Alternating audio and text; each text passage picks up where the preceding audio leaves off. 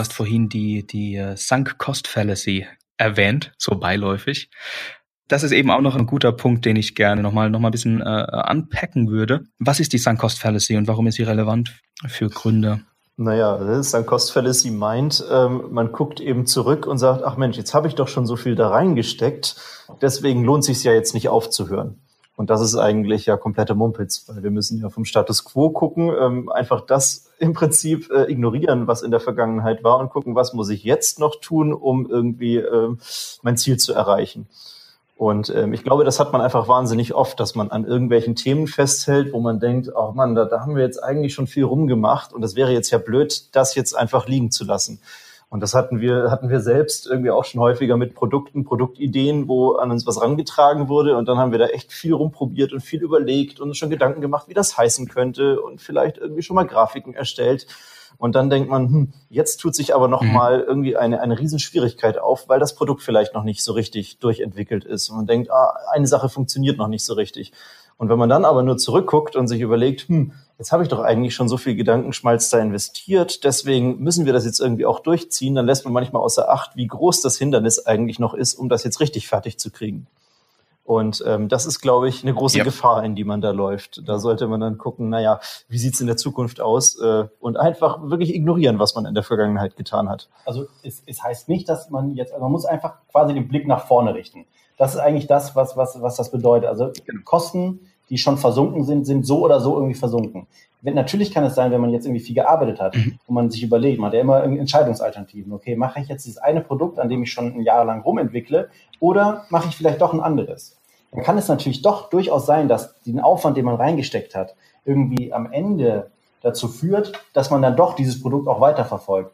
Aber im Endeffekt sollte man immer die andere Entscheidungsalternative mhm. auch noch im Blick behalten. Und vielleicht macht es einfach mehr Sinn, das andere dann zu machen. Oder das Produkt einfach sein zu lassen, weil das Hindernis so groß ist.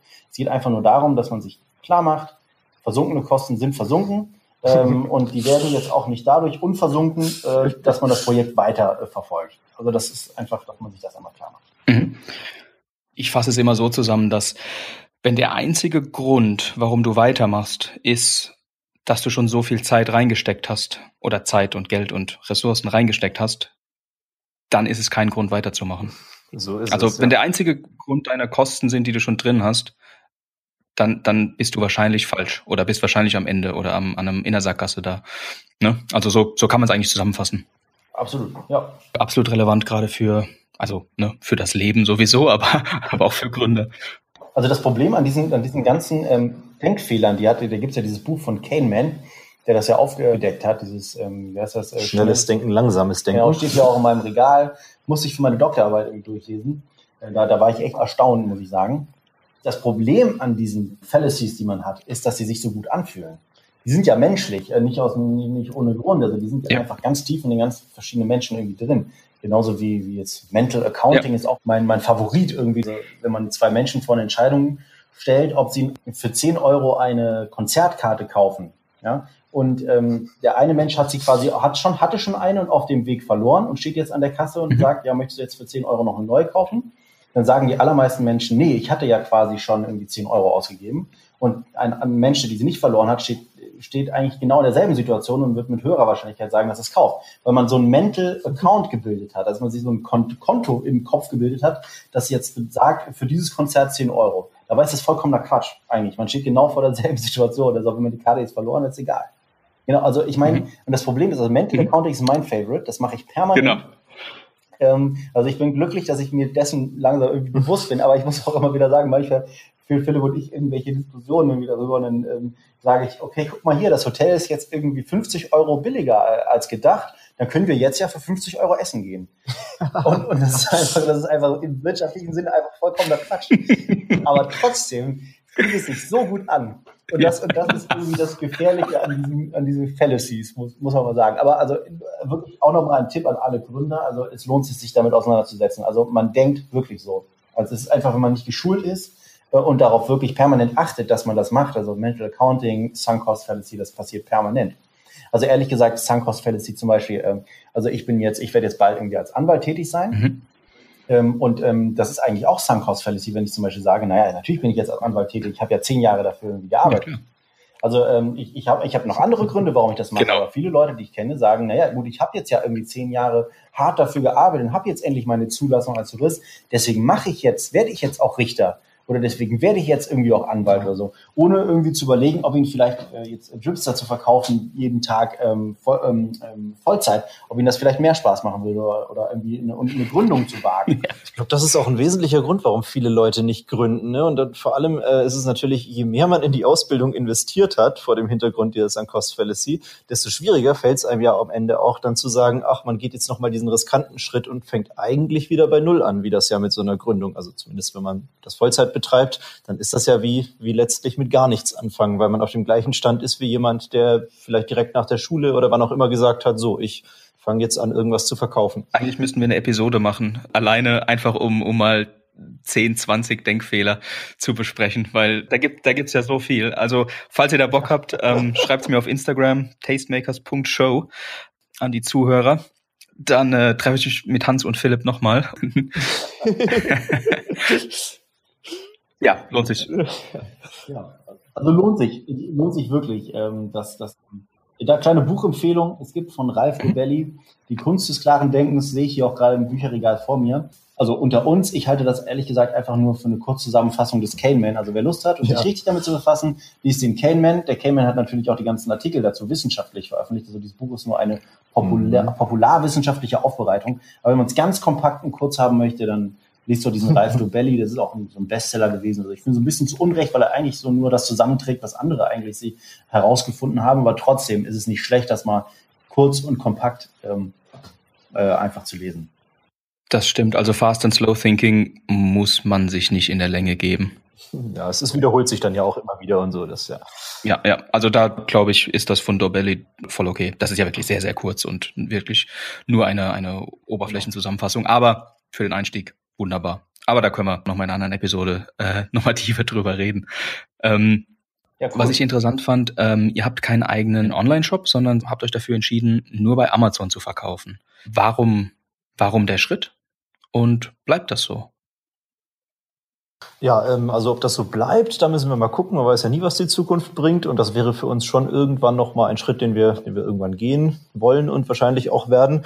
Aber erstmal war das ja für uns für den Einstieg, muss man erstmal gucken, wie legt man hier los. Und ich weiß nicht, du hast ja auch gegründet, deswegen ähm, hast du wahrscheinlich auch Erfahrung, wie aufwendig das Ganze ist, so mit einem Behördenkrams und was man noch so organisieren muss im Vorfeld. Und ähm, Mhm. der eigene Online-Shop ist dazu nochmal auch ein sehr, sehr großer Schritt, weil man ja sich erstmal darum kümmern muss, wer macht die Zahlungsabwicklung, welche rechtlichen Geschichten muss ich dabei bedenken, wie setze ich das alles auf, wo legt man es am besten hin.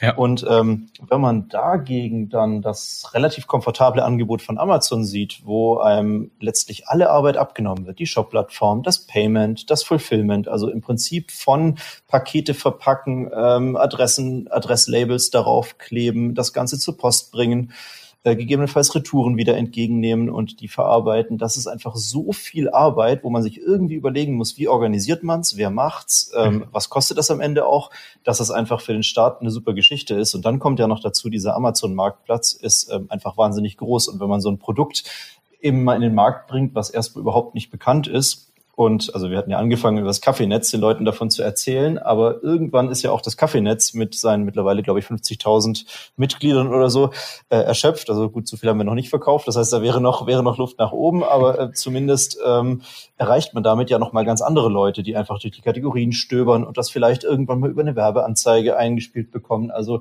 Ja. das ist einfach eine, eine wahnsinnig große potenzielle Käuferschicht, die, glaube ich, gerade für so ein neues Produkt, ähm, was jetzt erstmal im Markt noch nicht bekannt ist, schon enorme Potenziale bietet. Und deswegen hatten wir gesagt, lösen wir es erstmal damit, Mhm. gucken, wie das funktioniert, sind auch eigentlich, bis auf so ein paar Geschichten, die uns da passiert sind, sind wir eigentlich ganz zufrieden damit. Ähm, du siehst ja, nach eineinhalb Jahren hatten wir jetzt noch nicht die absoluten Grund, ähm, hier einen eigenen Online-Shop aufzusetzen. Mhm. Aber das ist irgendwann nochmal ein Thema, weil man will sich natürlich auch nicht so in diese Abhängigkeit begeben. Mhm. Ja, ich möchte dazu nochmal sagen, also an dem Amazon-Markt, selbst wenn wir unseren eigenen Online-Shop hätten und das Fulfillment irgendwie organisiert hätten, jetzt durch einen Mhm. anderen Dienstleister, zum Beispiel unser Lager, mit dem wir hier sehr glücklich sind in Hamburg, ähm, dann wäre es trotzdem für uns die Frage, ob wir nicht zusätzlich auf diesem Amazon einfach ähm, Marktplatz verkaufen oder auch, auch bei eBay, weil es einfach dort diese Käuferschaft, wie Philipp eben gesagt hat, ähm, auch gibt. Und ich, ich glaube, Amazon dominiert einfach die Online-Händlerwelt. Das ist Kann man gut finden, kann man schlecht finden, aber es ist nun mal ein Fakt. Ähm, und dort einfach nicht dabei zu sein, das ist, glaube ich, ist einfach schwierig. Und dann kommt für mich auch nochmal hinzu, ich, ich finde es auch eine Frage der Kundenfreundlichkeit für uns. Denn ähm, viele Kunden müssen sich bei Webshops nochmal extra registrieren. Also mich nervt das ehrlich gesagt total. Da muss man irgendwie nochmal einen anderen Zahlungsdienstleister vertrauen. Die Daten liegen irgendwo rum und so weiter und man muss sich extra registrieren und so weiter. Bei, bei Amazon sind die meisten Menschen mhm. sowieso registriert, haben da alles hinterlegt. Das dauert irgendwie zwei Klicks in der App und die Sache mhm. ist erledigt. Ne? Kommt mit Prime-Versand am selben oder zumindest am nächsten Tag an. Genau, das sind, das sind alles diese Geschichten, warum, also auch ehrlich gesagt, das höre ich ganz oft, also von anderen Gründern auch, die einen Webshop irgendwie haben, ja. sagen, ja klar, jetzt haben wir diesen Webshop und Leute kaufen am Ende sowieso bei Amazon. ne? ähm, das, ist, also, das ist halt so ein, so ein Fakt. Also es ist für uns einfach nicht, ähm, nicht, nicht erste Priorität. Ehrlich gesagt wäre das für uns eine, eine Ergänzung. Also die, die Abhängigkeit von Amazon, in der wir drin sind, die ist schwierig. Einfach äh, aus strategischer Sicht. Aber mhm. im Moment ist es noch so, dass es für uns da keine Alternative gibt. Ich meine, ganz kritikfrei ist das Ganze natürlich auch nicht. Also gerade bei Amazon, wir hatten äh, am Anfang da mal so ein bisschen Ärger mit, wie wird man angezeigt? Also man mhm. bekommt da relativ strenge Vorgaben, was man machen darf und machen kann. Das geht schon damit los, dass man seine Produkte nicht so präsentieren kann, wie man das eigentlich möchte. Oder zumindest als unsere Marke noch nicht eingetragen war, konnten wir das noch nicht. Das heißt, man kann da nur irgendwie so zwei Sätze schreiben, die ganz furchtbar aussehen, weil sie nicht richtig formatiert mhm. sind. Und äh, bei Bildern ist man eingeschränkt, was man verwenden darf und so. Und dann äh, irgendwann wurden uns sogar Vorgaben gemacht, zu welchem Preis wir das Produkt verkaufen äh, können, weil als wir nämlich einmal den Preis ein bisschen anpassen mussten nach oben, weil einfach unser mhm. Lieferant auch die Preise entsprechend erhöht hat, weil die Materialien teurer geworden sind, sind wir dann aus der sogenannten Buybox geflogen. Das heißt, bei Amazon konnte man dann nicht mehr so mit einem Klick kaufen oder hier rechts in den Warenkorb legen, sondern man hat das Produkt angeklickt und dann waren wir nur über das Produkt ja. ist bei folgenden fünf Anbietern erhältlich, also in dem Fall einen Anbieter erhältlich. Nur da konnte man das dann kaufen und da hat man dann gemerkt, dass es plötzlich ja einfach niemand mehr kauft, weil das komisch und unseriös mhm. aussieht, wie wenn das gar nicht mehr so richtig über Amazon verkauft wird. Da hat man dann das Gefühl, man kauft bei, bei irgendeinem so Händler und ähm, ja, da konnte uns dann auch erstmal niemand so richtig sagen, ähm, was ist jetzt der Grund dafür und wie kann man vor allem dafür sorgen, dass wir wieder da in dieser Buybox drinstehen. Und stattdessen hat man gesagt, ja, das ist irgendein Algorithmus, der das entscheidet. Da haben wir auch keine richtigen Einblicke und so. Und dann erst durch Recherche und selbst ausprobieren sind wir dann darauf gekommen, dass es der Preis war. Und als wir den dann so äh, wieder etwas gesenkt haben und dann schrittweise langsam angehoben haben, dann äh, ging das plötzlich. Und sowas ist natürlich nervig, weil da möchte man sich als Hersteller eigentlich, naja, nicht so richtig Vorgaben machen lassen, zu welchem Preis man jetzt die eigenen Produkte anbietet. Ja, man ist halt wirklich absolut abhängig ähm, in, in der Hinsicht, ne? weil ja eben die Plattform nicht gehört und ähm, da gibt's ja nochmal sehr viele Regeln und, und Special Cases auf der, auf der Amazon-Plattform, die du eben nicht beeinflussen kannst und ähm, das nervt. Da bin ich bei euch. Allerdings, wie ihr sagt, die Macht ähm, von Amazon und die Macht, die all die Käufer Amazon geben, das ist es ja ähm, letztendlich, das ist nicht zu verachten. Ich kann da ein bisschen aus dem Nähkästchen plaudern, seitdem wir mit Grizzly Snacks bei Amazon verkaufen. Also wir haben damals ähm, im eigenen Online-Shop gestartet, ähm, den wir auch aggressiv und stark ausgebaut haben. Ähm, wir sind ja von Anfang an bei Instagram gewesen und ja. haben da sehr starke Verkäufe auch aus den Socials, organisch auch heraus, aber auch mit Advertising natürlich. Und wir sind seit, boah, seit einem Jahr, ja, seit Mitte 2017 oder so, Anfang Mitte 2017 auf Amazon. Also sehr, sehr spät erst dazugekommen und wir haben aber in kürzester Zeit wirklich quasi nochmal den Online-Shop-Umsatz verdoppelt. Einfach nur durch Amazon. Oh, ah, krass. Und das, obwohl ihr Lebensmittel verkauft, was ja eigentlich noch aufwendiger ist bei Amazon, ne? Genau. Und das auch, obwohl wir nicht mal Fulfillment bei Amazon gemacht haben. Ach, ihr benutzt nicht mal Fulfillment? Damals. Ähm, mittlerweile ähm, haben wir Amazon FBA, ähm, also, ne, aber nur bei, bei Leuten, die, oder nur für Leute, die bei Amazon bestellen. Also ansonsten haben wir nochmal eine eigene Logistik. Aber seitdem wir FBA haben und eben Amazon Prime auch anbieten können dadurch, ist, glaube ich, nochmal um 30 Prozent gewachsen oder so. Also so, so Hausnummer 30 Prozent. Das gleiche bei unserem Online-Shop, seitdem ich Amazon Pay beim Checkout ja. Implementiert habe. Also eben, dass du auf, auf einen Amazon-Button klicken kannst. Ich krieg die, wir kriegen die Bezahldaten, die Lieferdaten von Amazon aus deinem Amazon-Konto rübergeschoben. Ja. So kannst du eben bequem, ohne dich bei uns anmelden zu müssen, über unseren Online-Shop, aber mit deinen Amazon-Credentials kaufen. Ähm, super bequem und das hat auch irgendwo 10, 15 Prozent ähm, von einem auf den anderen Tag quasi nochmal gebracht. Also einfach was zeigt, die Käufer hätten nicht im Online-Shop gekauft, nur durch Amazon kaufen sie jetzt. Und das ist eine Wahnsinnsmacht. Und die wollte ich ehrlich gesagt ähm, selbst nie so oder auch nicht so sehen. Und ich habe es absolut nicht so erwartet, dass es wirklich so mächtig ist. Ne? Ähm, man bekommt es auch auf Messen mit, wenn, wenn wir auf Messen sind, also auf, auf Endkonsumentenmessen, wo, wo Leute probieren und kaufen können. Wenn dann die Frage kommt, ja, und wo kriegt man euch noch so? Ne? Bei Grizzly Snacks, wo, wo kriegt man das Jerky noch so? Und klar, wenn man sagt, ne, im Edeka um die Ecke bei euch, ne, dann sind die auch zufrieden. Aber sobald man sagt Amazon, dann gibt es zwei, zwei Varianten. Entweder die Leute sind sofort zufrieden und sagen, ah ja, geil, okay, dann, weil dann haben sie ja schon die, das bequeme Einkauf, Einkaufserlebnis im Kopf und sind dann zufrieden. Oder es gibt die, die sagen, ja, nee, bei Amazon kaufe ich nicht. Na okay, gut. Dann, dann, dann sollen sie ja im Online-Shop kaufen, auch okay. ne? ähm, ja, aber so viel aus dem, aus dem Nähkästchen. Also die Macht von Amazon ist der Wahnsinn und ähm, so, so wie ihr das gemacht habt, strategisch kann ich voll nachvollziehen ich muss auch mal sagen, also nochmal als Kunde aus der Kundenperspektive, also wir versuchen, also Philipp und ich, wir sind fest, wirklich glauben ganz, ganz fest daran, dass man als Unternehmen nur erfolgreich sein kann, wenn man kundenorientiert denkt. Mhm. Und da muss man einfach sagen, dass Amazon diese Philosophie auch komplett verinnerlicht hat. Ja. Also das ist ja diese Business Mission, die die haben. Wir wollen das kundenfreundlichste Unternehmen der Welt sein. Das steht auch unter jedem, unter jeder E-Mail, die die senden und so weiter drunter. Mhm. Und das ist tatsächlich auch ernst gemeint. Also ja. wenn man bei Amazon, also das, dem liefert man sich ja übrigens auch aus, als ja. irgendwie als FBA, ähm, also wenn man diesen Fulfillment Service dann da nutzt als FBA-Verkäufer, dass die zum Beispiel die Kunden da anrufen können bei Amazon. Die dürfen ja dann den Amazon-Service auch in Anspruch nehmen. Und irgendwie die Retouren, da gibt es eine ganz klare Policy. Also eine Retour wird immer, auch wenn das Retourenfenster eigentlich schon abgelaufen ist, nehmen die das trotzdem zurück. Mhm. Ja, die sind immer, also auch am Telefon, das, das ist Kundenbedürfnis, ist immer absolut im Vordergrund.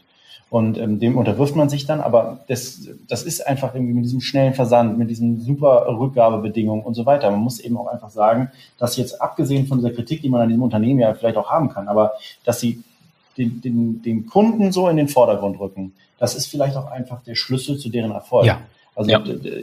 Ähm, wir arbeiten deswegen eigentlich auch ganz gerne mit Amazon zusammen. Wir, wir beide kaufen selber auch privat viel bei Amazon. Eigentlich würde ich eigentlich sogar fast sagen alles.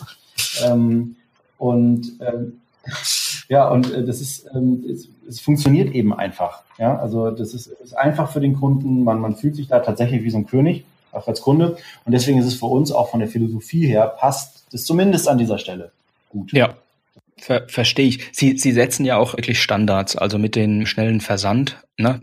Next Day Delivery, Same Day Delivery. Ja, stimmt. Vor Amazon gab es das noch gar nicht. Ne? Das genau. gab's ja nicht. Genau. Das, das haben die ja quasi erfunden oder aggressiv ausgebaut. Zum Leid von zum Beispiel uns. Ähm, ich habe, bevor wir uns jetzt heute Abend getroffen haben, gerade auf unserer Facebook-Seite gesehen, dass wir gerade, ähm, wir haben ja 60 Fünf-Sterne-Bewertungen, glaube ich, bei, bei Grizzly Snacks, auf was ich ja stolz bin.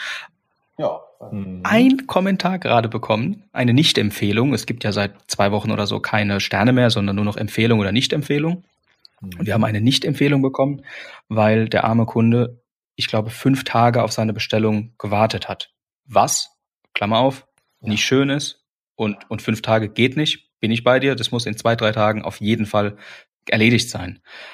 Aber ja, aber gleich eine Nicht-Empfehlung raushauen. Ich würde da immer so gerne mit jedem Einzelnen sprechen können. Grizzly Snacks ist halt gerade einfach hinten dran mit der Produktion und, und man kommt halt mal nicht nach und wir geben ja unser Bestes. Weißt du, wir machen ja nicht mit Absicht ähm, langsam, dass, dass jemand äh, fünf Tage warten muss. Und das ist ein bisschen schade. Aber ich als, als Kunde erwarte genau das Gleiche. Insofern, neue Standards sind einfach da und da muss jeder gucken, dass er da mitkommt. Denke ich. Ja, das ist richtig. Und dann, solche Fälle haben wir natürlich auch ab und zu mal, dass es ja. dann solche Beschwerden gibt. Und dann versucht man sich, das ist natürlich auch immer relativ aufwendig, aber uns ist es dann auch wichtig, mal mit den Kunden zu sprechen, zu gucken, was ist denn jetzt das Problem gewesen? Vielleicht liegt es gar nicht an uns oder auch bei irgendwelchen Produktfehlern ja. äh, oder so, dass man da einfach nochmal den persönlichen Kontakt sucht.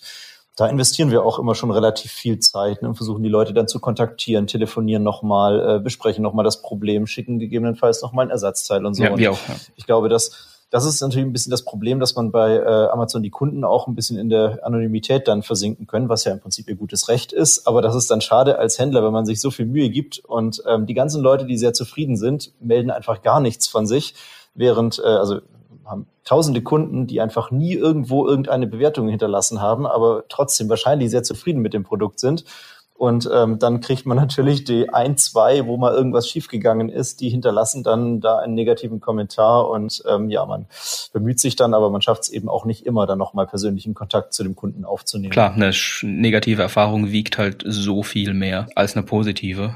Deswegen freue ich mich auch immer wirklich bei jeder Bewertung oder bei jedem Kommentar. Ja, das geht uns auch so. Also wir, wir gucken jeden Tag, also das ist tatsächlich so, jeden Tag check ich, eigentlich mehrmals am Tag, einfach aus Interesse für unsere Produkte ähm, die Bewertung.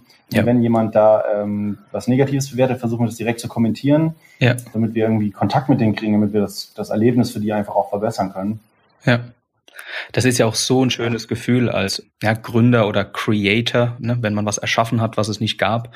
Ähm, und, und andere Leute konsumieren das oder benutzen das und finden das gut. Das ist so schön, oder? Wie, wie, wie geht's euch da damit, dass ihr, dass ihr eben den Dripster konzipiert habt? Und jetzt habe ich euch ja in meinen Podcast eingeladen, weil ich das Produkt so geil finde. Also das ist ja wirklich, an, an der Stelle sind wir ja gerade quasi. Wie geht euch das damit, so Wertschätzung und ja, dieses Feedback?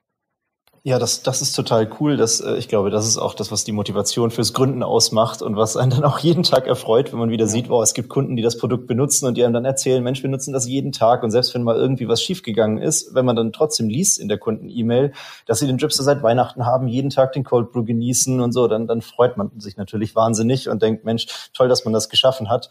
Ähm, und ich glaube, bei uns kommt ja auch noch hinzu, also wir machen das ja nebenher oder so nebenberuflich und sind nicht so darauf angewiesen. Das heißt, wir müssen eigentlich auch niemandem so richtig äh, irgendwelche Produkte aufschwatzen. Das heißt, wir machen eigentlich nur Dinge, die wir auch selbst gebraucht haben. Das war beim Dripster so, das ist bei den zukünftigen Produkten so. Und das heißt, alles, was wir, was wir herstellen, sind eigentlich Sachen, die wir uns auch selbst gerne in die Küche stellen, weil wir sie benutzen wollen. Und äh, insofern ist es dann natürlich schade, wenn man von einem Kunden eine schlechte Bewertung bekommt ähm, und gar nicht die Möglichkeit hat, darauf zu reagieren. Aber zum Glück ist das ja nur tatsächlich die Minderheit der Kunden, äh, die sich dann negativ äußern. Und äh, ansonsten kriegen wir so viel positives Feedback und gerade solche Einladungen oder Zeitungsartikel. Ähm, mhm. Letztens hatten wir sogar in der FAZ einen Artikel, ja. wo über den Dripster so mehr oder weniger berichtet wurde. Und sowas ist natürlich total cool zu hören. Oder auch witzig, als letztens der Spiegel mal einen Artikel über die neue Kaffeekultur schrieb. Ja war, glaube ich, relativ weit oben in dem Artikel sogar der Satz, naja, um das im Titel sogar, genau, also um Cold Drip herzustellen, bräuchte man einen Dripster. Richtig. Und die meinten gar nicht unsere Marke Dripster, sondern die meinten einfach nur einen Dripper, so eine Drip-Apparatur, ja. haben das aber benutzt wie irgendwie das Tempo-Taschentuch, wo auch jeder mittlerweile sagt, Boah. Naja, brauche ich ein Tempo. Jackpot. Ähm, und dabei ist das eigentlich ein Markenname. Und ich glaube, wenn man das irgendwie mal erreicht hat, das ist schon cool, das so zu sehen. Jackpot, richtig geil. Klar.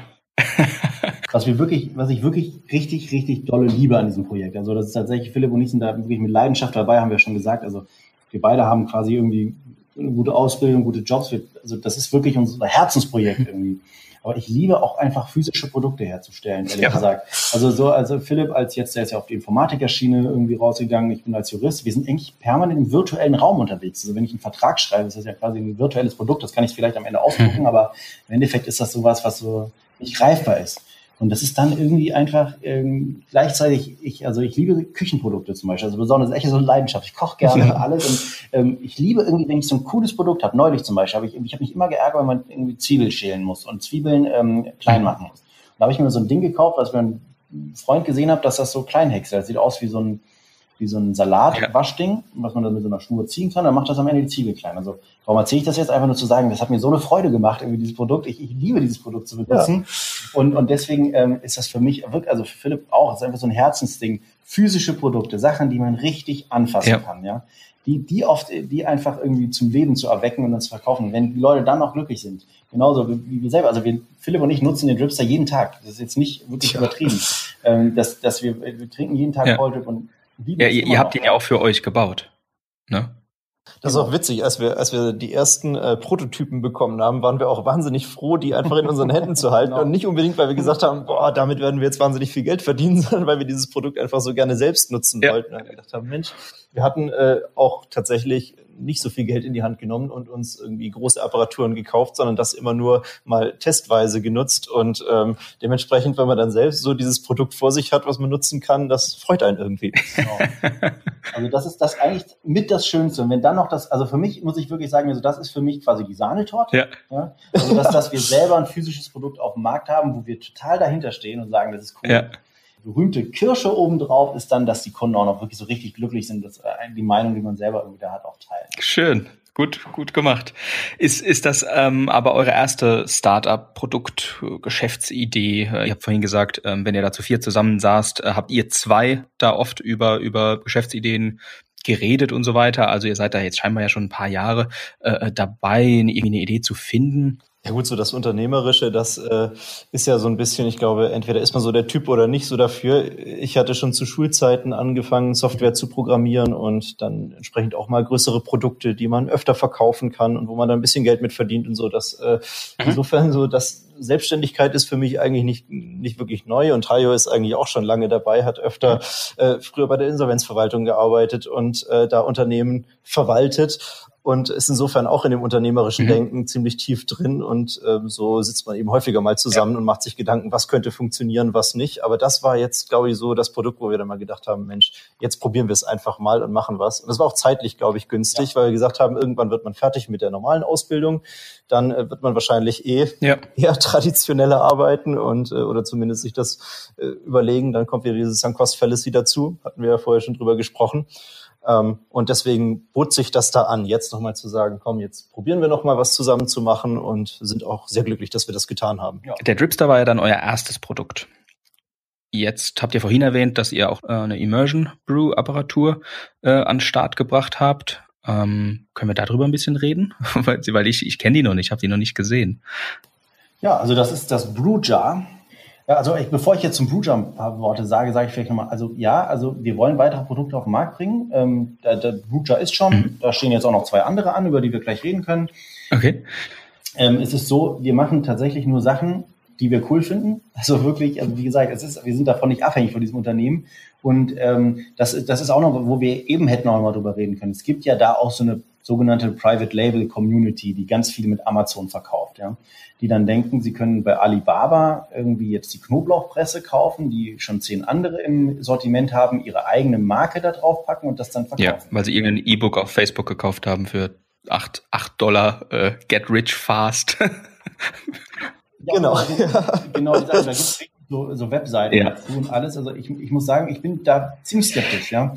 Also das ist irgendwie, wenn man keinen so richtigen Mehrwert ja. hat, dann glaube ich, kann man auf Dauer keinen Erfolg haben. Also irgendwie muss man dem Kunden auch ein bisschen was bieten. Also ich meine, und also ehrlich gesagt, jetzt die, die zehnte Knoblauchpresse, die in dieser Form schon auf dem Markt ist, äh, dann einfach nochmal neu zu belabeln und zu verkaufen, vielleicht noch einen Euro mhm. billiger, wo man dann selber überhaupt keine Marge mehr hat irgendwie.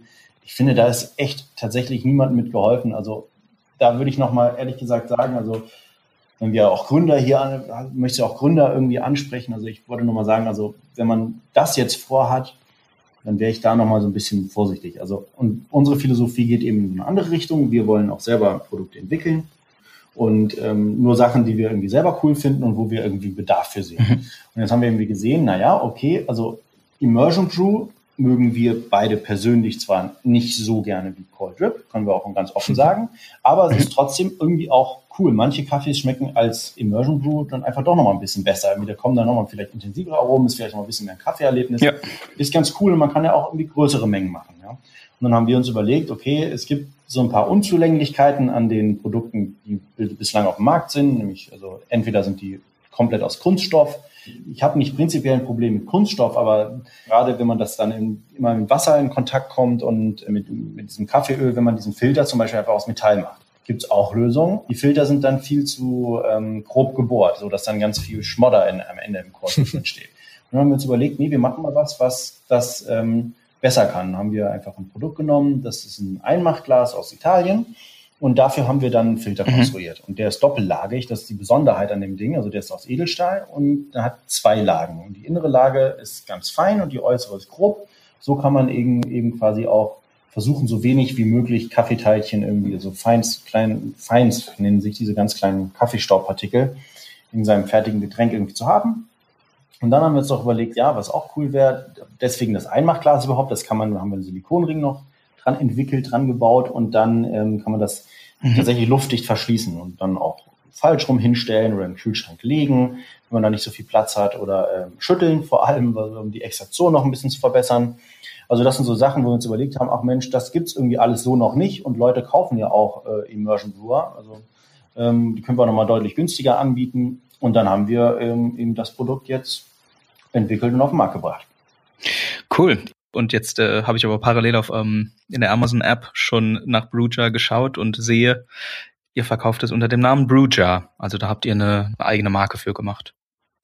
Ja, das ist tatsächlich immer so ein bisschen schwierig, wenn man irgendwie anfängt. Und natürlich weiß man äh, in dem Moment, wo man was gründet, noch nicht so richtig, wo die Reise langfristig hingeht. Also man, man überlegt sich natürlich immer, wo könnte das hingehen, aber ähm, am Ende entwickelt sich doch immer alles anders, als man geplant hat. Yep. Und da wir ja bei den Dripster erstmal so, also nur mit dem Dripster angefangen haben und gar nicht wussten, dass wir jetzt äh, vielleicht noch viele Ideen im Kaffeebereich haben würden, ähm, hatten wir halt gedacht, naja, der Dripster ist der Dripster. Und eigentlich wollten wir dem Dripster das auch nicht so wegnehmen und sagen, es sind jetzt verschiedene Produkte als Dripster erhältlich, sondern yeah. der Dripster soll der Dripster bleiben, den kennt man jetzt so. Und dann brauchte, musste irgendwie was anderes her für unseren Immersion Brewer. Und wir ja. finden, der Brewjar ist eigentlich ein super Name dafür und ähm, haben deswegen gesagt, um trotzdem so ein bisschen Ähnlichkeit zwischen den Produkten herbeizuführen. Wir hatten sowieso noch keinen so richtigen Firmennamen. Also wir hatten zwar uns eine Firmierung damals überlegt, aber die ist ziemlich allgemein. Mhm. Und ähm, das werden wir in Zukunft nochmal ändern. Das heißt, äh, das sind jetzt alles die Produkte, die unter der Dachmarke Drip Drip, Slow Brewing Stuff, was glaube ich ganz gut so dieses äh, genussvolle Zelebrieren der Kaffeezubereitung zum Ausdruck bringt. Ja. Was wir eigentlich auch erreichen wollen, dass das eben nicht nur so ja, schnell morgens irgendwie den Kaffee trinken, sondern dass es so darum geht, irgendwie ähm, ja, diese ganze Slow Food Bewegung. Man möchte eher Zeit da investieren und dann auch ein vernünftiges Produkt daraus bekommen, also vernünftigen Kaffee trinken. Deswegen Drip Drip Slow Brewing Stuff ist jetzt unsere Dachmarke und da gibt's das Brewjar und den Dripster und ja, auch noch weitere Produkte, die wir jetzt gerade so in der Pipeline haben. Schön, dann, äh, wenn die neuen Produkte da sind, lade ich euch sehr gerne nochmal an und dann reden wir, reden wir über die neuen Produkte, würde ich sagen. Ja, können wir gerne machen. Also das, die, sind, äh, die sind heute angekommen. also die sind, heute haben wir die Nachricht bekommen aus unserem Lager, die Produkte. Okay, dann kommt, dann packt die Katze noch aus. Was ist es denn? Also erstmal, äh, erstmal das Beste kommt zum Schluss, deswegen fange ich jetzt mal mit den Foldables an. Die Foldables, ja. das sind, ähm, naja, man kennt ja, also alle Leute, die schon mal handaufgebrühten Kaffee getrunken oder zubereitet haben, die kennen das. Es gibt ja die Hario-Filter, die V60 und es gibt die Chemex und die haben alle gemeinsam, dass man da normalerweise Papierfilter verwendet, packt man den Kaffee rein und gießt das dann eben ordentlich auf. Je nachdem, welche Technik man da gelernt hat, kann man da auch nochmal sehr viel Zeit investieren. Mhm. Ähm, auf jeden Fall, diese Filter, die schmeißt man ja hinterher weg. Und wir hatten gedacht, hm, naja, eigentlich könnte man da vielleicht auch eine Dauerlösung anbieten. Mhm. Und eine Dauerlösung aus Edelstahl, das hat dann den Vorteil, dass man es einerseits nicht entsorgen muss jedes Mal, wenn man Kaffee zubereitet hat. Und äh, zum anderen hält Papier die Kaffeeöle deutlich mehr zurück, als das bei Edelstahl der Fall ist. Das heißt, es schmeckt noch mal ein bisschen anders in der Tasse.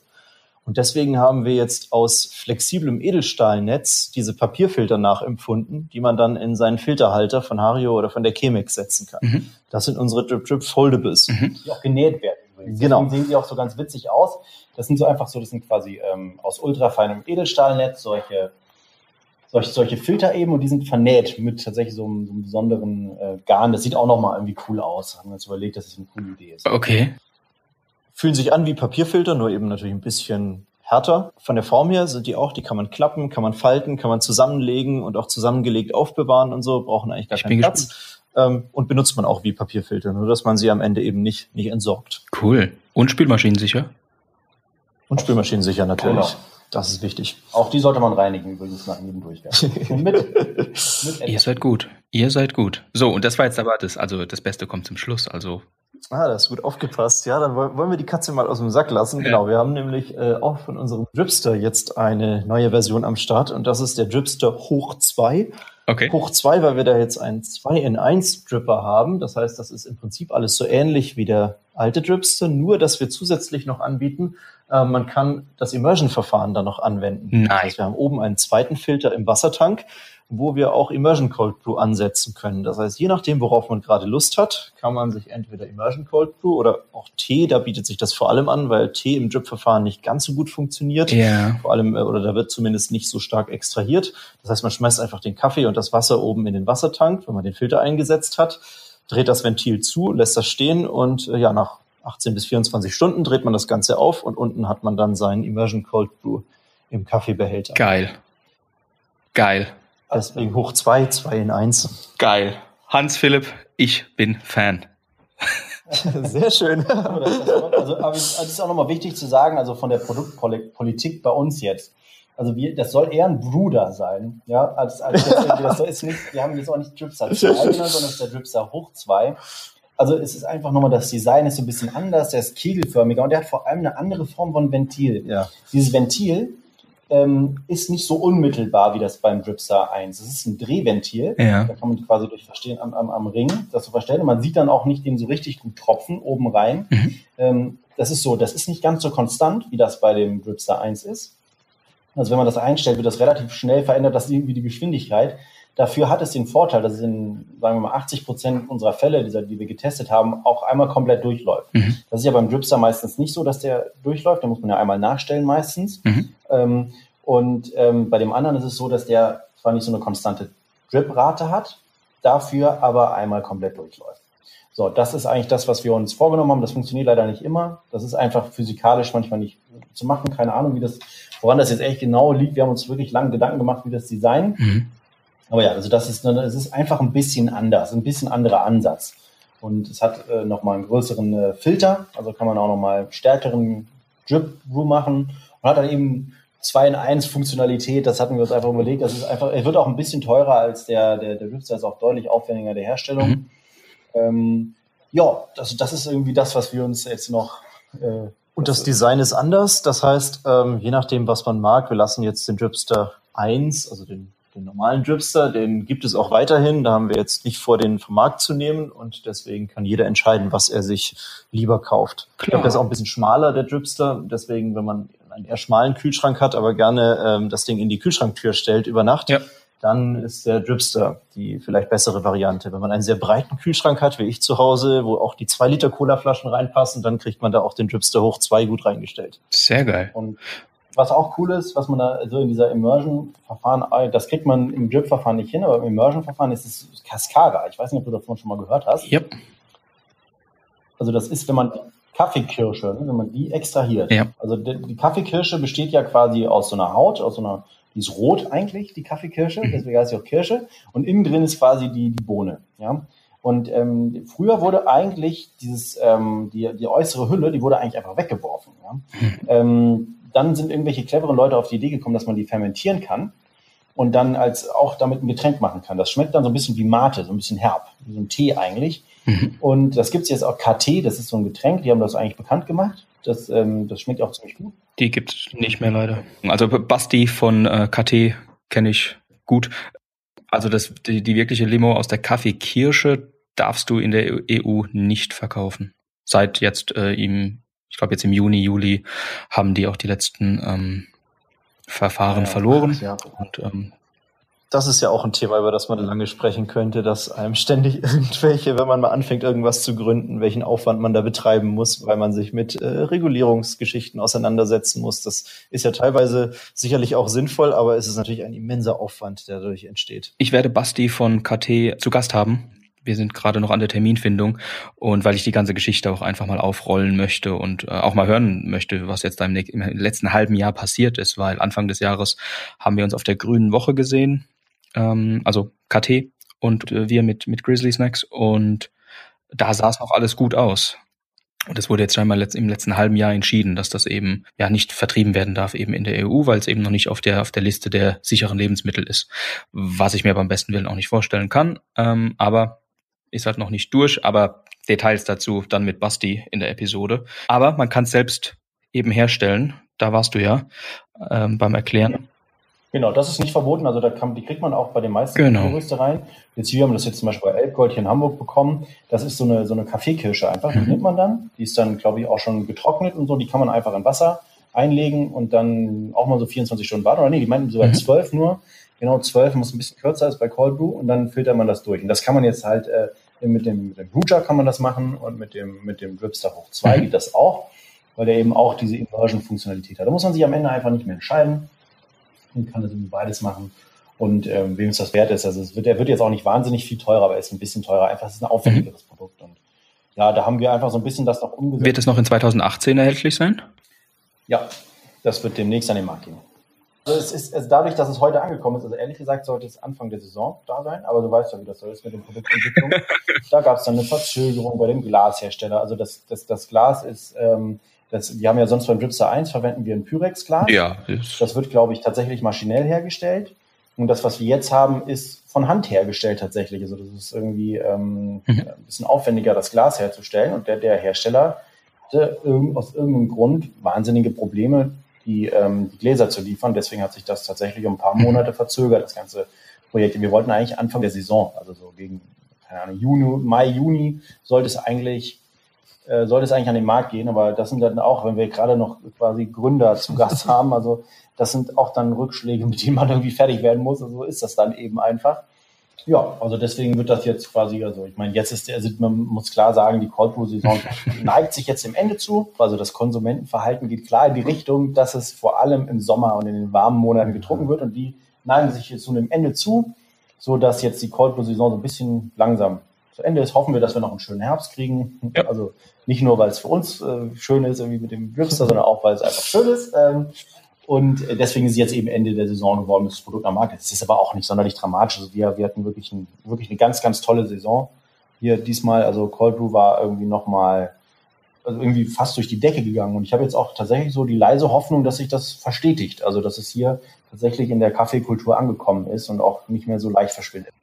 Ja, denke denk ich schon. Also dieses Jahr ist ja nochmal wirklich enormer Schub gekommen ähm, bei dem ganzen Thema Cold Brew. Und ich, ich denke, ich denke, es ist, das bleibt. Also in, in den anderen Ländern, man hat ja das Gleiche gesehen mit, äh, mit Craft Beer, ähm, die Entwicklung dort und, und dass es eben, ähm, dass es da geblieben ist. Und, und bei Cold Brew sieht man die Entwicklung auch in Australien, in den USA und die sind ja auch da geblieben. Deutschland ist ja einfach nur ein bisschen hinterher, aber wir sind ja dabei und ich denke, das geht so weiter.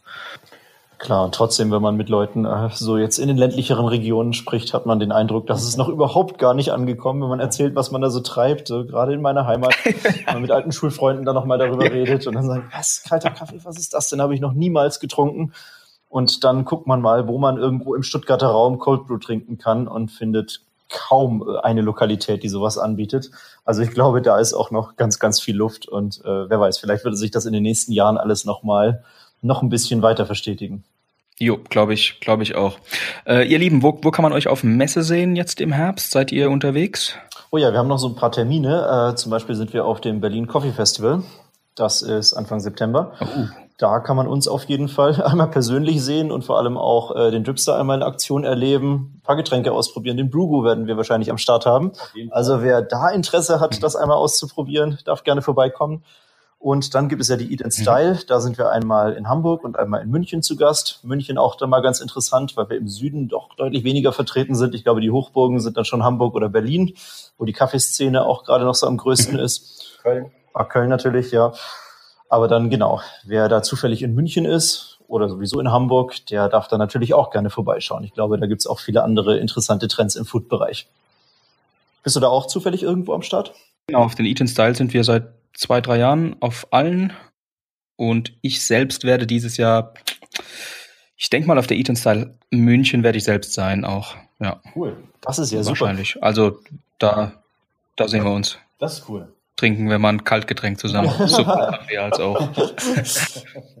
Ihr Lieben, vielen, vielen Dank für eure Zeit und die spannenden Einblicke. Dann bis, bis bald. Ja, bis bald. Vielen ja, Dank danke dir, Philipp. Schönen Abend noch. Ciao, ciao.